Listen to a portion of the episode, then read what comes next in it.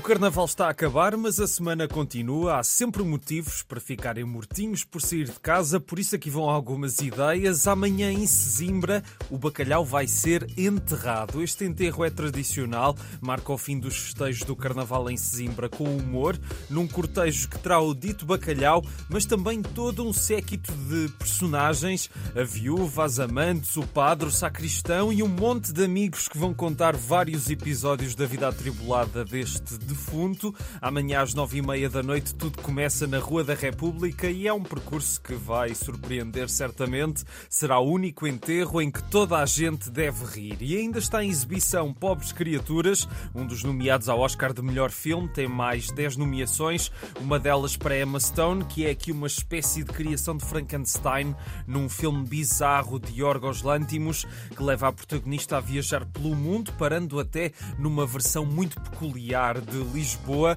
também com pastéis de nata muito especiais, onde Carminho aparece por alguns segundos. O filme tem dado que falar muito por causa disso. Tem graça, vale a pena ver em sala, principalmente com muita gente. Do elenco fazem parte Mark Ruffalo e Willem Dafoe.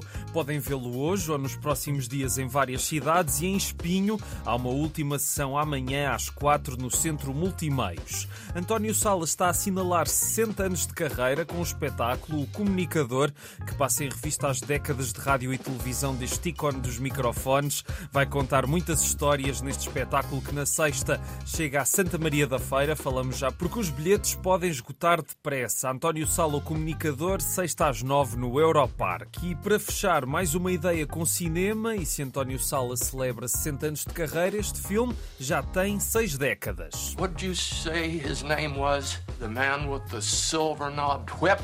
I said Liberty Valance.